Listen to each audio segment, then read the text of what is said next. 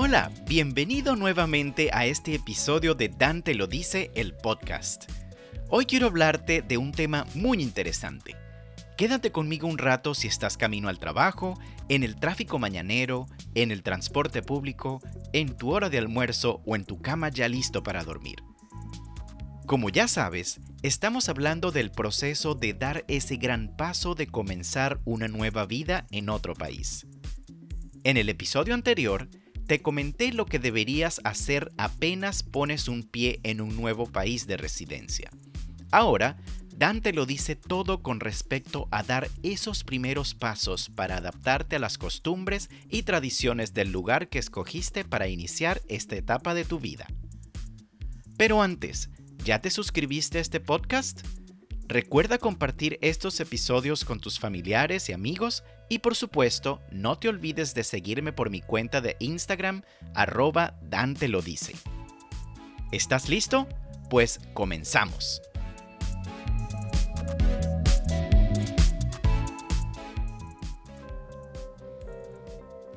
Bueno, es importante que entiendas desde un principio que el que está llegando a un nuevo país con una sociedad, tradiciones y costumbres bien definidas desde hace muchos años, eres tú y nadie más.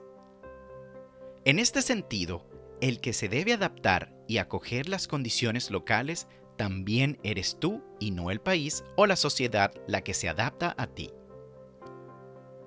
A pesar de que tal declaración puede sonar un poco tajante y antipática, recuerda que estás allí por cuenta propia y lo que muchas personas que se hacen expatriadas en un país buscan es precisamente eso, un cambio.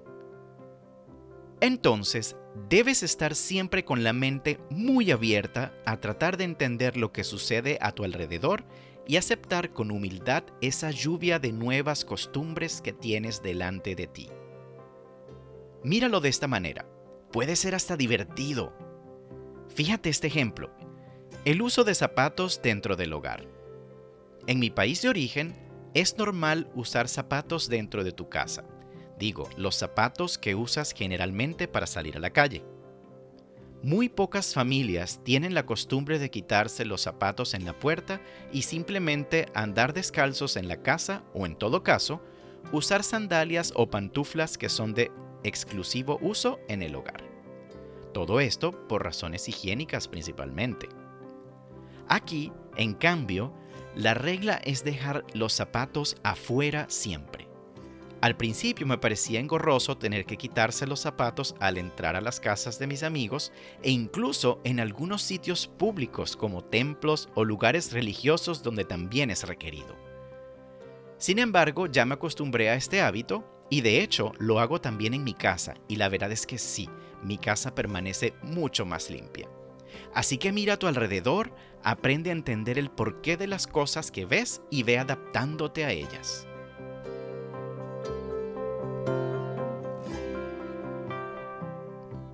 Otra de las cosas a la que debes prestar atención es a la manera de socializar de las personas que te rodean. Fíjate bien cómo la gente se saluda, si se dan la mano, si se dan un beso o un abrazo en público, o si simplemente hacen una pequeña reverencia entre ellos, cosas así. De igual manera, observa la gesticulación de las personas, el tono y la manera de hablar y trata de adaptarlas tú también. Así poco a poco vas integrándote en la sociedad sin causar molestias ni miradas raras. Recuerda que tu palabra clave en este momento es integración. Lo que estamos buscando es justamente integrarnos, no destacarnos de la manera menos adecuada. En cuestión de horarios, también verifica cuáles son las costumbres locales de la gente. Por ejemplo, la hora en que generalmente las personas empiezan a trabajar, a la hora que salen a comer y cosas por el estilo. En algunos países europeos se acostumbra a cenar tarde, entre 8 y 10 de la noche. Eso significa que muchos restaurantes prestan sus servicios de cena después de las 7 de la noche, incluso llegando a estar cerrados antes de esa hora. En otros países, muchos de ellos asiáticos, la cena es, por el contrario, mucho más temprano, tipo 6 o 7 de la noche.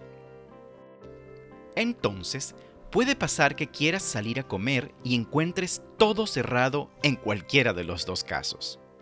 Lo mismo pasa con las oficinas de servicios básicos, bancos u oficinas del gobierno que puede que empiecen a trabajar, a atender al público al final de la mañana o solo hasta ciertas horas de la tarde.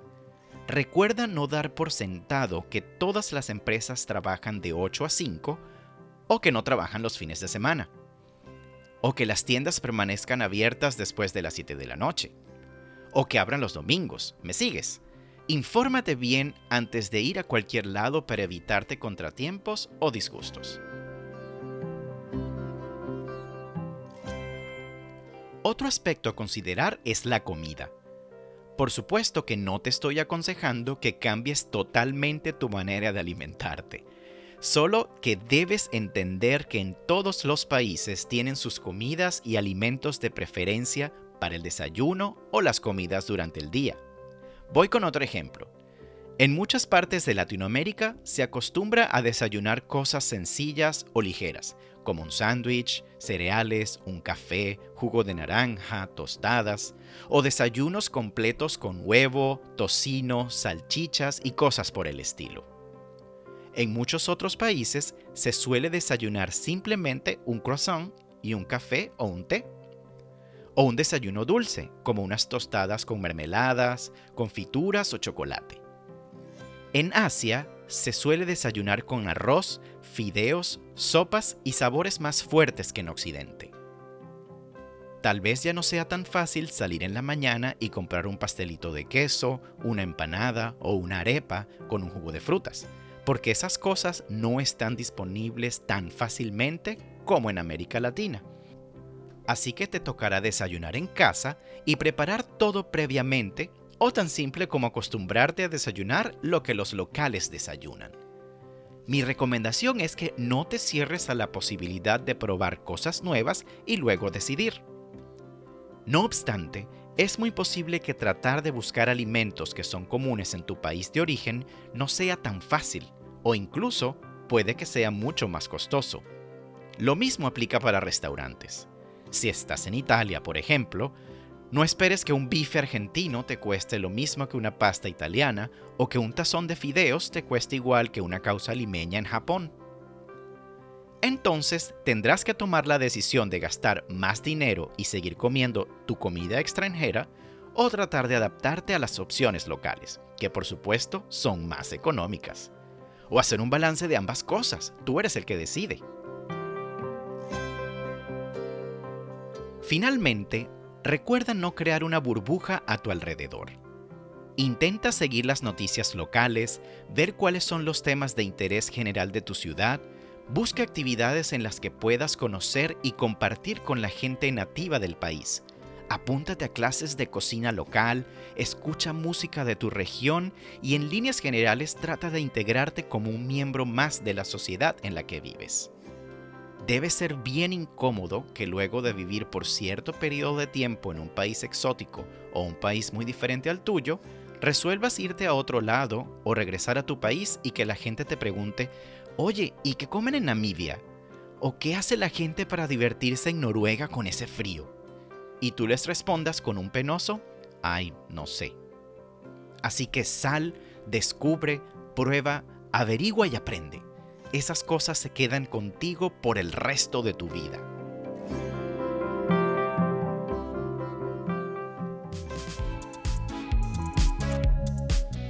Y de esta manera cierro este episodio esperando que te lleves varios tips para que puedas adaptarte a tu nuevo hogar.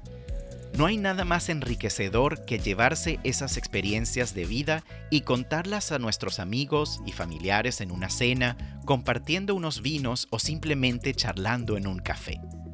Si ya estás en el extranjero y solo tienes amigos extranjeros expatriados, sal de esa burbuja. Ve y comparte tu idioma, tu comida, tus costumbres, tu música con los que te rodean. Recuerda seguirme por Instagram en arroba Dante lo dice y recomendarle este podcast a quien sepas que está a punto de irse a vivir a otro país.